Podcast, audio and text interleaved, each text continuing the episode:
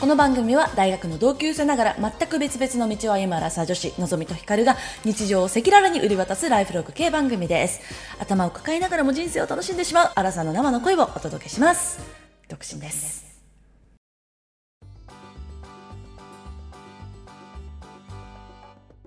皆さんこんばんワンダフォーワンダホー2023年12月2日土曜日夜8時を過ぎましたのぞみですヒカルですはいすいませんお分かりの通りおわお分かりいただけてたらとても嬉しいですけれどもとても鼻声でございますとはいのんちゃん絶賛、はい風邪ひき中ですそうですね先週の私のパートのところであの2日ぐらい寝込んでてよっていう話をしたんですけど結局1週間寝込んでおりまして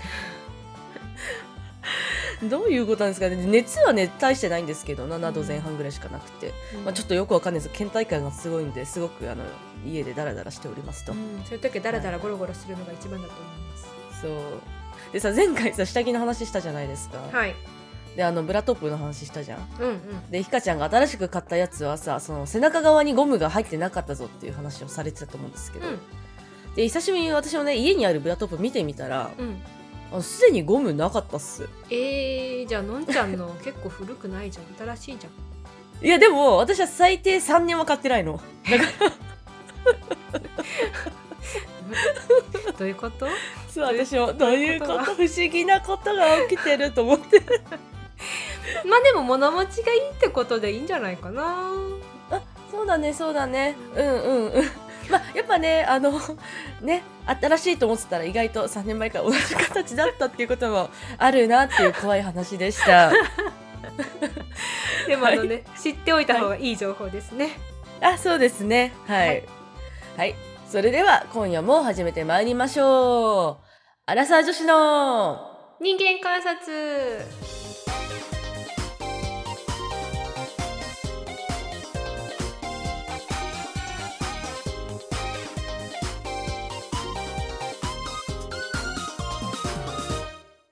では、早速人間観察のコーナーからやってまいりたいと思います。このコーナーはお互いの近況を話すところでございますと。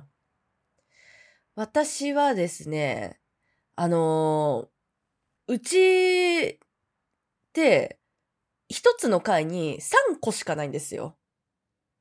ああお家がね3個しか、はいはいはい、そうそう、しかなくて。うんワンフで、ロアに形3個、ね、として、は、そうそう、L 字型になってて、うん、 L 字型の長辺の一番奥がうち、うんその隣、うんで、L 字型の短い L の方うんうんうんの先っぽに、あの、3個の中でもファミリーが住めるようなデカめの部屋が一つあるみたいなうん感じなんですよ。うんで、その L 字型の短辺のところ、短い辺のところに階段がついてるみたいな。うんうんうん感じなんですよね。で、あの、私最近お洋服好きじゃないですか。はいでね、まあ、あの、記録としてもちょっと残しておきたいなと思いまして、まあ、インスタにもたまに上げさせてもらってるんですけど、うん あのね、コーデの写真をね、うん撮りたいなと思って、うんで、なんかどこで撮るのがベストなんだろうなって結構思ってたんですよ。うんで、よく会社のね、トイレの全身鏡で撮ったりとか、はいはなんかいろいろしてたんだけど、で、部屋はやっぱ靴まで入れられないのが嫌で、いうんうんで、撮ってなくて。で、最近思ったのが、その階段の途中から上で、上から撮れば、途中に立って上から撮れば、まあもちろん上がボーンってでかくなるけど、うんまあなんか全身入っていいかもなと思って。うんうんで、うちその3個しかないうちの私の隣の部屋の人が今入ってなくて、うんうんなので、私とそのファミリーの家しかいないわけですよ。はいはいでさ、やっぱ撮ってる時ちょっと恥ずかしいからさ、うん特にそう遭遇しやしにくいじゃないですか、その人、そのファミリーしかいなかったらう。んうん。と思って、あ、じゃあここがベストだと思って。うんうんということで階段で最近撮ってるんですよ。はいで、この間も、よし撮ろうと思ってう、んヘッドホンして、うんで、階段2段ぐらい下がって、うんこう構えてたんですけど、うんうんしたら、ガチャって開いて、で、待って待って待って待って待って、みたいな。でさ、ヘッドホンしてたから何も聞こえなくて、そのちっちゃな音が。はいはいで突、然まだバッ撮てっ出ててなかったの。うんそう。で、しかも、携帯の画面を、その、ファミリーの家の、そのドアから、とても見やすい、こう、構えをしてたの、私は。恥ずでかし、いもうめっちゃ、そう、めっちゃ焦ってさ、うん あ、す、すいません、すいませんとか言って、言って、したらその男の人だったんだけど、うんあ、失礼しましたって言われて、あ、ごあごめんなさい。なんか、ちょっとね、その失礼しましたの、たあの、ね、挨拶もちょっと若干、そうそう恥ずかしいね。そう、失礼しましたなんだ、みたいな。うん。でさ、その日ゴミ出そうと思ってたから、その人も段ボール持ってて、で、私はペットボトル捨てようと思ってたから、で、ペットボトルさ、持ちながら写真撮れないからさ、自分の家の前にこう並べてたのよ。はいはい。で、あ、すいませんって 言って、こう、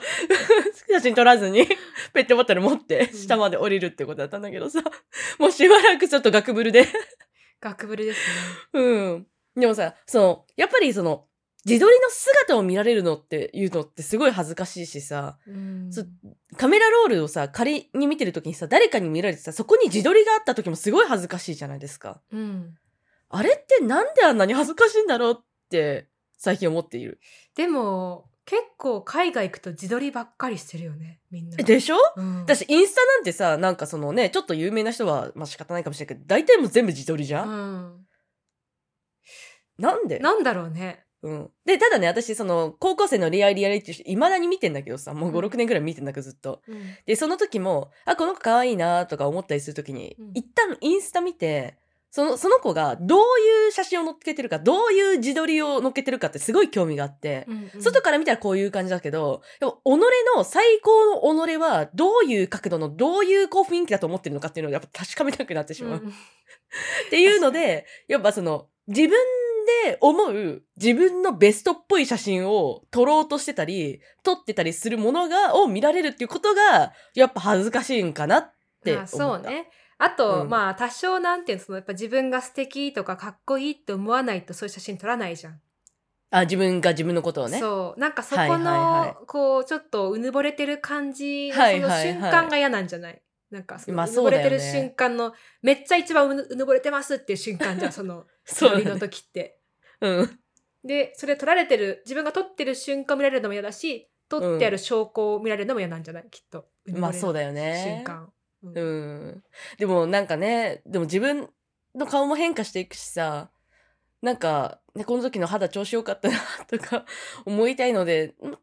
まには撮りたいなってよく思うんですけどうん、いね。やいいと思いますだからあのうぬぼれてるっていうのも記録として撮ってますっていうぐらいでいいんじゃ ないあ記録ですってあの植物をねこう何あの種から根からこうはいはい取っていくじゃない、その写真をねうん大きくなって花が咲いてって、あれのみたいな感じで、自分うもん成長の記録を取ってますと 自分のあの老いも成長ですからね一応いや、そうですね。もちろんうもちろん。そうそうですよね。うんだから私もコーデの写真撮られてたけどさ、まああの、撮られ た、撮られてるの見られたけどさ、うんまあコーデの記録ですから。まあそうそうそあうく記までも。録、うん、記録集ですからね、恥ずかしかった。普恥ずかしいね通におしゃれな人だったし、恥ずかしかった。あでもいいじゃんおしゃれだったこっちもおしゃれだからいい じゃん対抗していこうよ、でも何してんのって感じじゃん。こうバッと開けてさう、んなんかその、遠くから見られてたとかだったらさ、あ、なんか自撮りしてんなって思うかもしれないけどさ、不審者みたいな感じでもある じゃん。まあでも、あうんのお互いにさ例えばのんちゃんもそこで自撮りする時にガチャってきて「あこんにちは」って言ってさ、ただ多分向こうで「あこんにちは」って言ったかもし れないよ。やっぱこっちはさ「そうだねあなんかあ恥ずかしいと思われちゃった」ってなったから 「あなんかすいません恥ずかしいとか見てました」みたいな感じだったんだねきっと。えー恥ずかしかったよ、でいも。やでも私そもれ多以分外恥ずのかしい反応できなかった。うんうできないできないしかも土佐だしね。ん。かなりレアじゃんだってさ、うんレアレア。レアだよね。うん悔しい。ねえ参考中ね1個しか他者がいないと思ったら、そこのタイそムうだよ出てきちゃってね。そうだよ。すごいタイミングだよ、本当に。うんまだ撮ってもなかったのに。でもそっかじゃあ撮れてないのか。その後撮ったで、そう。で、結局さ、うわ、取れずに外出てきてさう、んペットボトル置いてさ、いや、でもやっぱ今日の取りたかったなと思って、うんもう一回入って取 った。どんだけ取りたいねんって感じだけどいや最高じゃんいいオチですねそれははうんありがとうございます。いすごい今日のなんか最初から最後まで綺麗なお話でしたオチまでちゃんとあるありがとうございます。はいおとついの話でした。はい120点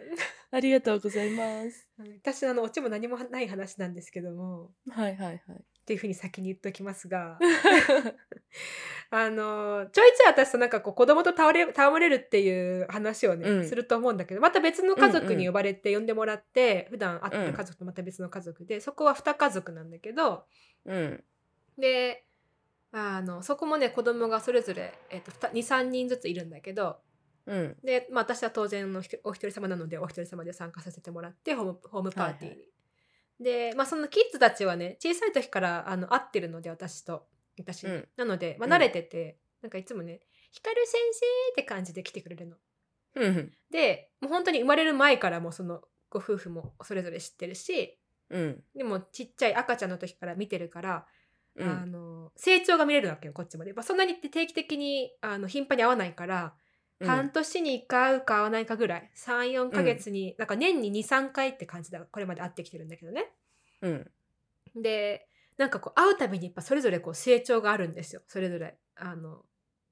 5人げ合計5人なんだけどはいはいで特にね女の子の成長が面白くてなんかうん男の子も面白いんだと思うんだけど、女の子やっぱ混ぜるのが早いというかはいはいはいそ、そうね、の精神的な成長がすごい早いなと思うのね。うんであのなんかねで特にその自分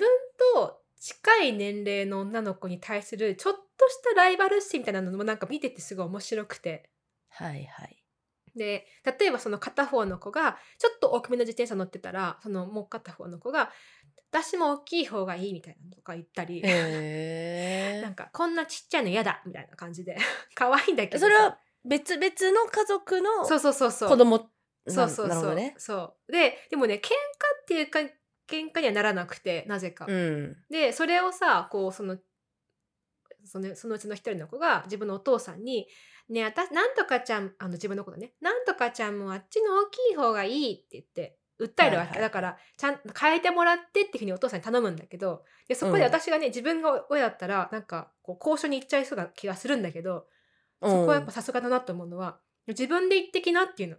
自分で交渉に行っておいでって、まあ、交渉って言葉使わないけど自分で頼みに行くみたいな感 じででうんそいれいじゃんで走ってって「なんだかちゃんの自転車貸して!」みたいな感じで 行ったりとかうんあとあのその自分私とそのお父さんがねその向こうの家族のお父さんと一緒に歩並んで歩いてた時に後ろからその女の子がチャリンコで「リンリンリンリン」って来て「ねえ邪魔!」って言うのよ。 まあふざけ半分の本気で邪魔って思ってたと思うんだけど半分、うんでそしたら私だったら「あごめん」みたいな感じなんだけどそのお父さんはちゃんと「なんだよこっちが邪魔なんなくてお前が後ろから来たんだからスンスンって避けて通るんだよ」とか言ってなんか、うんその切り返しもねすごいなと思って、うんなんか女の子の成長とそのお父さんたちのこう切り返しとうんがちょっとね、学びの場でした学びの時間で した、いいうね、ん、 なんかまあ変に子供扱いしすぎてない感じがしますねそうそうあとね結構ねある程度まで自由にさせさせてる感じも良かった、うんなんかこう大人が入ってた方が絶対にかん解決しやすい問題も結構うん放置してうんうん、解決させてる感じも良かったし、へえいいっすねそうそう面白かったねうーんまあなんか今ねだからまだでも8歳になってないか年幼稚園から小学校低学年ぐらいまでの子たちなんだけどうんなんかこのぐらいまではまだおばちゃんと遊んでくれるなと思ってこれがさ小学校45年生とかなったらもう遊んでくれないじゃん多分あー確かにね、なんかほんとこのこのぐらいまでかなと思ってちょっと最後の12年を楽しませてもらってるおばちゃんだってさ英語の勉強したいって言ってさあの画用紙にねアルファベットを書いてそれをこうハサミで切って、で自分たちのそれぞれのアルファベットカードを作ってそれを並べその英単語に並べてやるだけで楽しいんだよ、もうそれだけでもう一問やってもう一問やってとかじゃあ次ねカップとか言ってうん声優ピを並べるわけよ。もうなんかそれだけですっごい盛り上がってくれるの。えいいねすごいよねしかもなんかちゃんとめっちゃ勉強してるやん そうそうそうそう。で、うんあの英語にはペンっていうのないんだよって一本のペンかペンたちなんだよって言うとあー、うんみたいな感じで で一本の目見せると「あペン!」とか言って23本見せると「ペンズ!」とか言ってもう可愛いと思 って でもそれ友達のママたちもめちゃくちゃありがたいだろうね 普通に遊んでもくれるし、まあちそょうっねと勉強もさせてくれるってなったら呼びたくなるわ 確かにまあ人気者です私は。 そりゃ人気者になるわでもこのね画用紙で自分たちでこのアルファベットのカードを作らせるっていうのはなんかこれだけでねこう楽しんでかつなんかやっぱ愛着が湧いてくる感じそのカードにうん結構大事になんかするのよとかもへーなんかいいなと思っていやいいじゃそうんいい光る何の立場だママの友達たち、まあまあママの友達として、うんパパ友パこっちはパパじゃないけどあのパパの方の友 達なんでパパあそうな友ん そだうパパのパパ友のおばちゃんですああいいですねそううんはいというはい感じで一日過ごしました、 あお疲れ様でしありがたとうこございれましたからもきっとたくさん呼ばれると思いますの で頑張ってください もうあと12年かなと思ってますけど最後楽しみますはいアラサー女子のピーモン間違えたごめんでは次はお便りのコーナー参りたいと思います。はいお願いしますはい。ラジオネーム、クライスラーさん。こんばんワンダフォー。先週のちょっと前にいただいたのでちょっと前なんですけど、ワインボックスが学校に届きそうになった話笑いま した。ひかちゃんの話ですね。はい宛先がね、学校になってあそうてそ。うそう月曜の朝から 月曜の朝。ボックスワイン5箱が届きそうになるっていう事件が発生してほんと危なかったね。ほんと危なかったよ、うんはい。さて、お二人にとって最高の休日の過ごし方はどんなものですか私は土曜日も朝早く起きて運動し、女子館を聞きながら朝ごはんの用意をして、ゆっくりと日本茶を飲むのが最高のスタートです。かっこいいなんか平日や休日のルーティンなどのお話も聞きたいです。とのことですね。いいね土曜の朝起きてさ運動して朝ごはん食べながらラジオ聞いてうん。最高だねじゃあ、まずじゃあ最高の休日からする。その後平日と休日のルーティン言おうか。 OK うん。でも私ね理想と現実のギャップがちょっと離れてるからな あの理想っていうまか、うん、こうありたいっていうこううんこうするっていうふうに思ってるのと現実がちょっと違うねあ、じゃあ、こう過ごしてる時が最高だなと思うぐらいにしようよ。あ OK うん。えもうそれで言ったらやっぱ理想通りの朝過ごせる時かな、うん。まあ、過ごせることもあるってことでは大丈夫だようん、ね。そうそうそうそう、うん過ごせることもあじゃあじゃあいいですよ結構る全然うんそれでもそううん。えっといいじゃないです休日はやっぱ朝早く起きますね5時ぐらいにはい。はいよ。ではい。えーっと最初は静かに、えー祈りの時間を持って、はいはい。その後に6時ぐらいから新聞を読みながら朝ごはんを食べてはい。でその後7時ぐらいからえーっと家の掃除を開始しはい。もうこれはねあのこれはねあの理想通りに起きなくても必ずああの掃除はするんだけど土曜日は。はい。で洗濯掃除洗濯風呂掃除とかなんかその辺を結構丁寧にやって8時半ぐらいにはもう全て完了してるっていう朝がもう最高ですね。すごいですね。え、その休日の過ごし、その朝以降はなんかあるえーその後何をしよう今日何しようって考えるのが一番好き。あ今日何にもないじゃん、最高って。そう今日何にもないじゃんこの後っていうのが一番最高。それは8時半に思えるんだも んね。うん、そりゃすごいことですね。でしょもう、はいその朝そういう朝だったらもう幸せ。えー、じゃあ私も行くか。行ってくださじいゃよあ。 最高の週末ぐらい伸ばしていいちょっと。いいよ週末週末に伸ばすと、うんまあ、まず金曜の夜に爆裂に遊び倒す。はい、 で土曜日はうーんまあ12時ぐらいに目が覚めて う、んうーんまだだるいなと思って YouTube 見て、うん14時ぐらいにお腹空いたなと思って、まあ、ちょっと着替えて近くのカフェに行くかな土曜日は行かないかもな土曜日はウーバーかもしれない。うん で土曜日は基本的にまあポッドキャストあったらねそんな金曜日爆裂に遊び倒すこともないですけど、うんまあない日はうんあの遊び倒してう、んまあでも言うてまあ土曜12日時はだからねあの普段普通のルーティうん、でも私今あの12時起きるって言ったのでちょっと遊び倒すとン そっか二日酔いとかもあっちゃうからちょっと厳しいんですよ。なはるいほどなるほどなるほどなるほど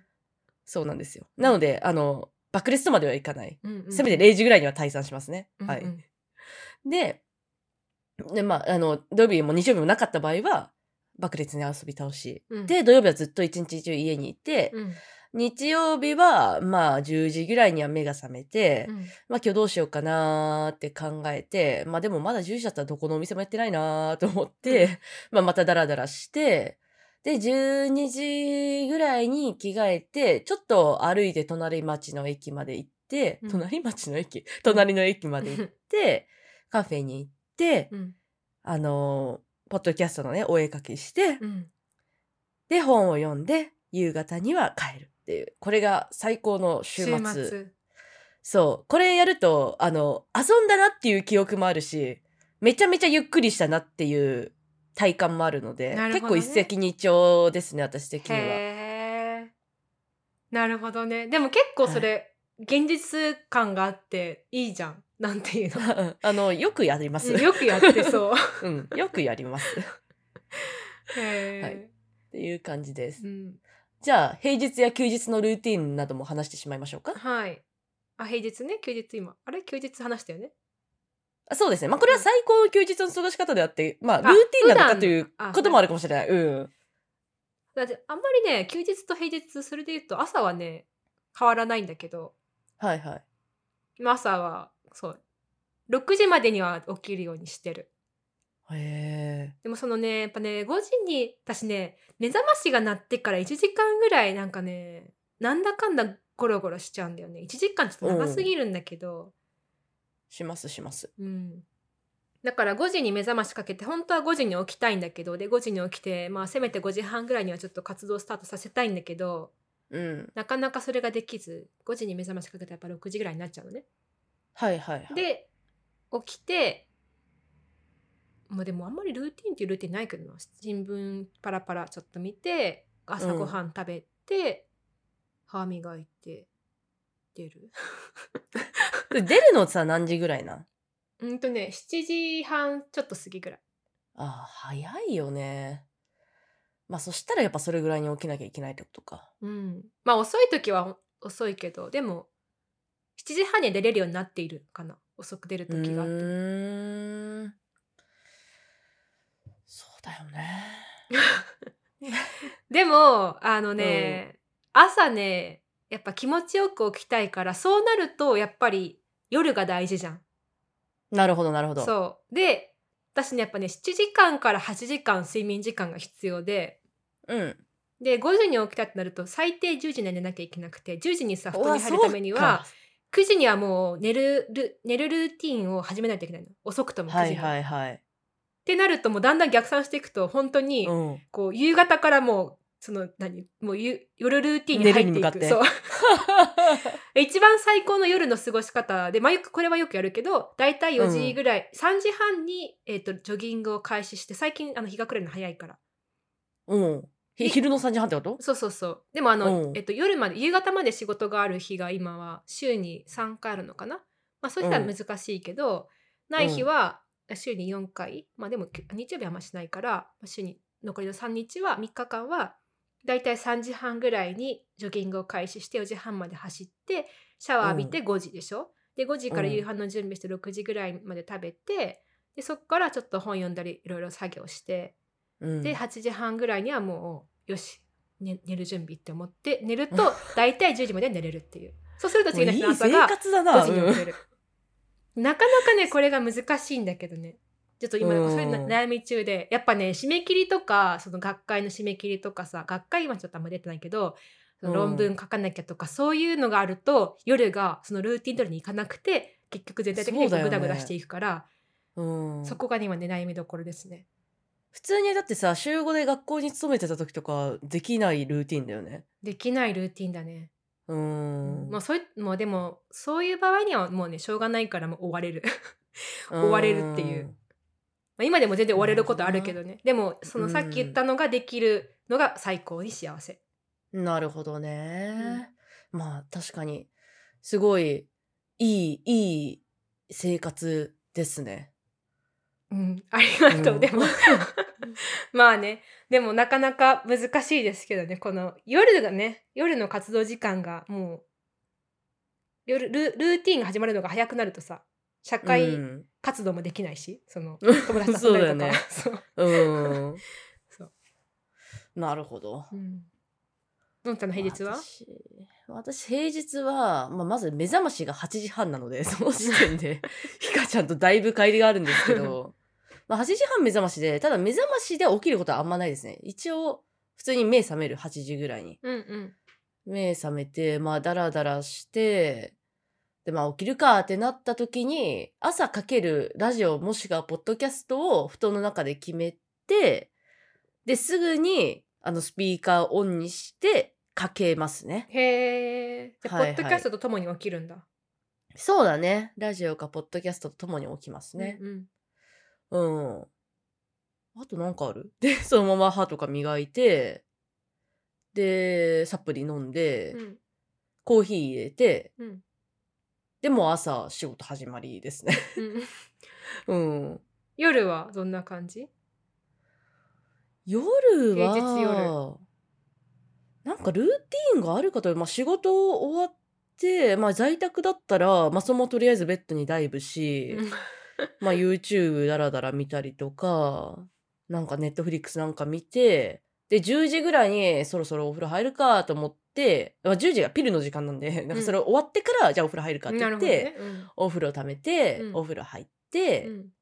で、最近、あの、もう村田沙耶香はもう11冊読んだんで、もう一旦終了したんですけ ど、 それまではお風呂上がって、髪を乾かさずに、フローリングに全裸で寝そべりながら村田沙耶香読ん で、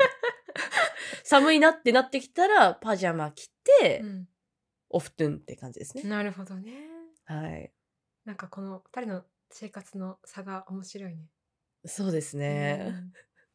だけどね、全く異なる生活をしてます。全く、あのはい特に週末がこだれすぎて面白いけ どね。うん。私ああんまり今の聞いてもやっぱ夜出歩かないから、うん。夜の使い方が全然違うね。朝はなんかそんな違いそうな感じしなかったけどさ。の、本そのスタートのはちょっと違うけどでも、うんあんまりやってること変わんないじゃん。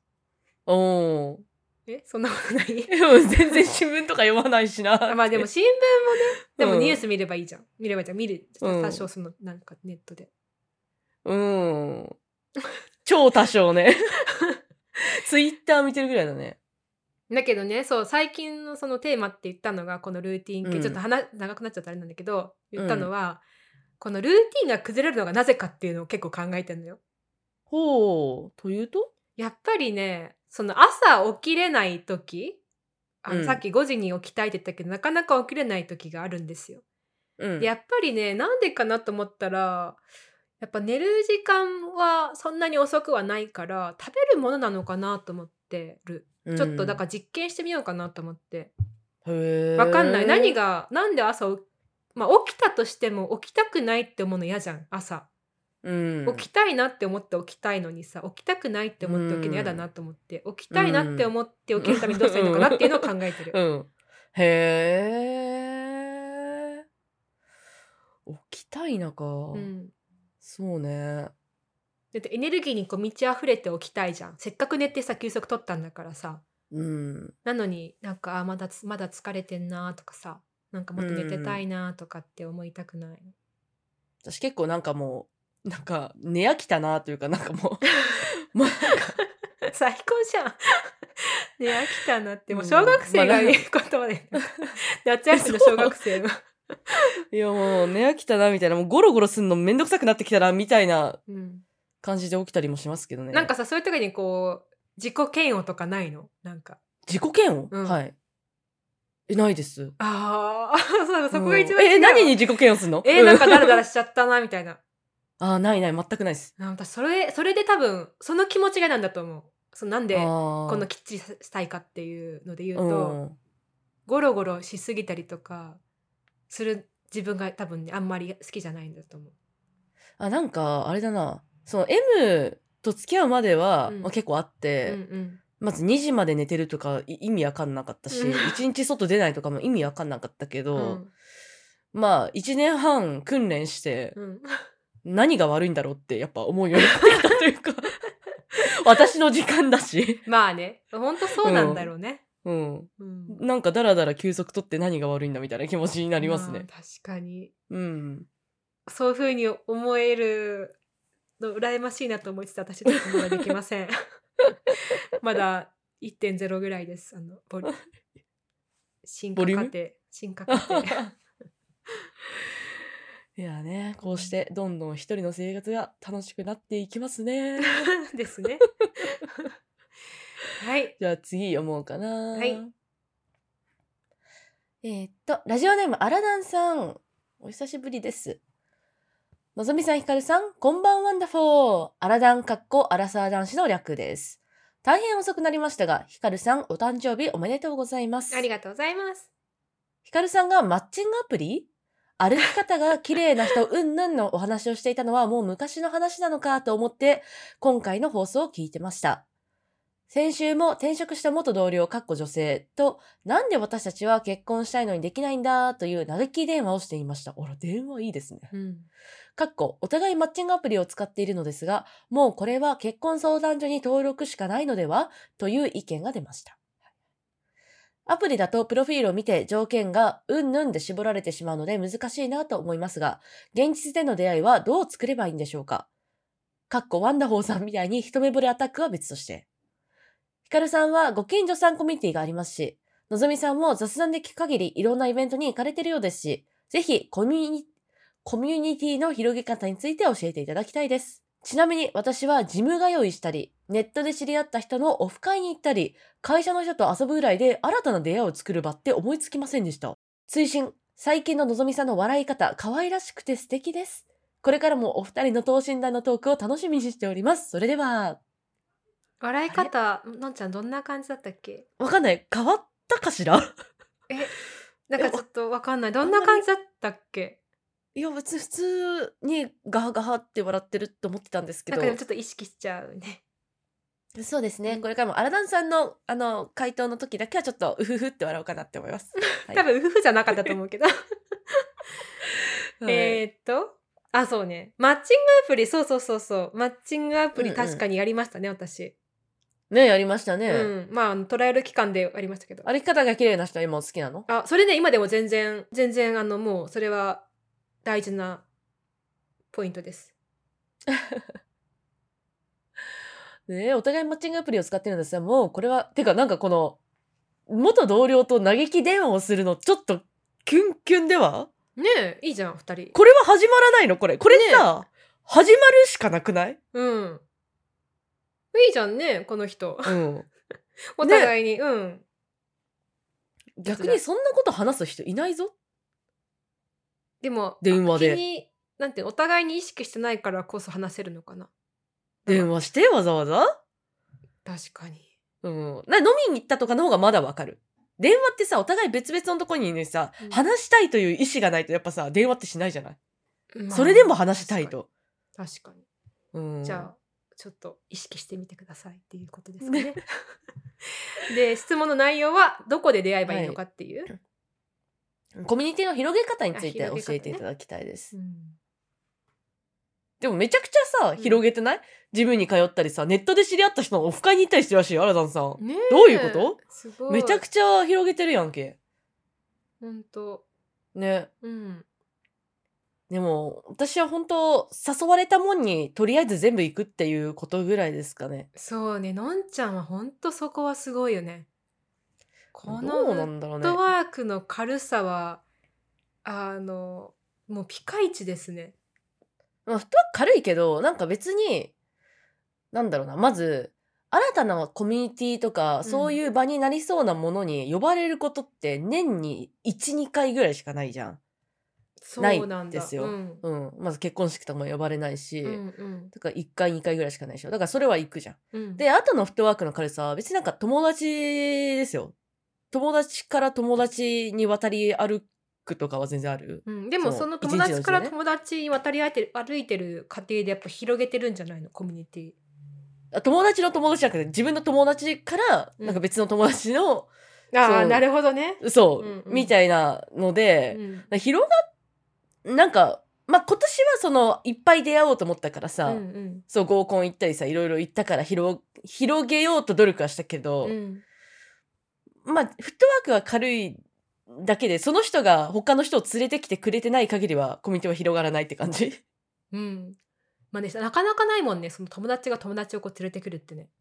そうそうそうそそうういうで友達きっかとけがない友達が飲んでる時に呼ばれるとかだったらもう全然行くけどうんうんうんなるほどねうん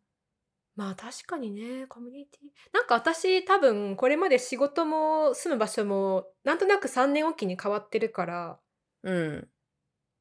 なんかこうコミュニティ広げようと思って広げてるっていうよりもこう仕事も住む場所もこう変わってるからその結果広がっ新しなんていうの